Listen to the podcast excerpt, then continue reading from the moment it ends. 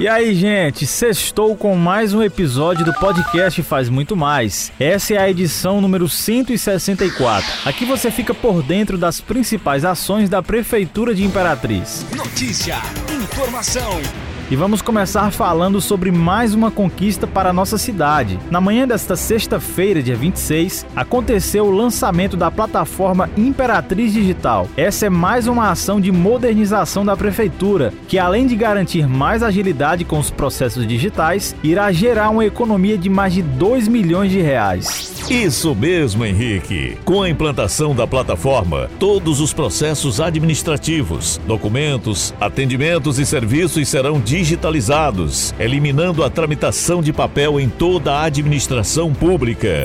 A implantação da plataforma, que tem como lema zero papel, mais agilidade, irá dinamizar o trabalho dos servidores em todos os setores e facilitará o acesso da população. O titular da CEAMO, Alay Firmiano, disse que além de estabelecer uma melhor comunicação entre os setores municipais, essa digitalização dará mais facilidade no acesso da população, que a partir de agora agora não precisará mais se deslocar e fará tudo de forma online, pelo seu computador. Quem fala mais sobre o assunto é o prefeito Assis Ramos. A gestão sempre procura inovar. Essa não é a primeira ação inovadora, né? É, mas inovar para fazer com que a administração realmente preste um bom serviço para a nossa população. É, não se concebe mais, em pleno século XXI, é, nesses avanços da, da, da informática, né, é, a gente ainda mexer com processos físicos, né, papel, é, muito papel, processos enormes, né, e isso tem um custo muito alto e também é, trava a administração. Então essa plataforma digital ela tem um objetivo de primeiramente agilizar, né, toda essa prestação de serviço com processos administrativos, com ofícios, com memorandos, né? todo esse trâmite administrativo, burocrático que é necessário e também é, trazer uma economia para o município. Né? É, só com papel se gasta muito aqui no município de Imperatriz, toda a administração. Então, no momento que a gente é, implanta essa, essa plataforma digital, a gente, além de estar modernizando, a gente está agilizando os serviços e economizando também.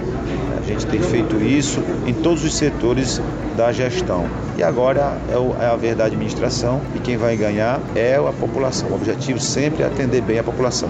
Regularização fundiária. Na manhã desta quinta-feira, dia 25, a Prefeitura de Imperatriz, por meio da SERF, esteve na entrega de 500 títulos definitivos a moradores do bairro Vila Vitória. O trabalho de regularização foi realizado através do projeto Integra, do Tribunal de Justiça, realizado em parceria com o governo do estado do Maranhão, Prefeitura de Imperatriz e Cartório do Sétimo Ofício. A União faz a força. Em parceria com órgãos institucionais, entregamos 500 500 títulos definitivos aos moradores do bairro Vila Vitória. O caminho foi longo, de diálogo e de muita determinação para podermos entregar o sonho em mãos de cada morador. A gestão Assis Ramos prioriza a regularização fundiária de Imperatriz, buscando sempre parcerias institucionais em prol da cidadania e desenvolvimento da cidade, destacou o titular da SERF, Jefferson Sales. E olha, gente, a Prefeitura de Imperatriz inaugurou na quinta-feira, dia 25, o Centro de Atendimento a Autores de Violência contra a Mulher.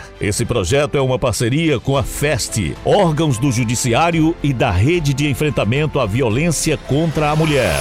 O secretário de Governo e Projetos Estratégicos, Eduardo Soares, ressaltou que Imperatriz é a primeira prefeitura do Brasil a implantar um centro como este, com serviço multidisciplinar com pedagogos, psicólogos, assistentes sociais, equipes administrativas e demais profissionais, e que este é um dispositivo completo da rede de enfrentamento da violência contra a mulher previsto na Lei Maria da Penha. O centro receberá autores de violência contra a mulher que tenham medida protetiva a seu desfavor favor. A secretária de Desenvolvimento Social, Janaína Ramos, disse que a SEDES irá ceder servidores para a equipe multidisciplinar desse programa, como assistentes sociais, psicólogos e educadores. O centro funcionará nas dependências da FEST e contará com nove salas, com horário de atendimento de 8 às 12 horas. A estrutura terá sala administrativa, de triagem individual, de avaliação individual, de avaliação em grupo, onde serão organizados grupos reflexivos com reuniões de até 24 encontros, sendo um encontro semanal com retorno para a justiça. E aqui encerramos o podcast Faz Muito Mais da Prefeitura de Imperatriz. Agradecemos a sua atenção. Lembrando que esse e outros episódios você pode acessar no portal imperatriz.ma.gov.br barra podcast, redes sociais e principais plataformas de streaming.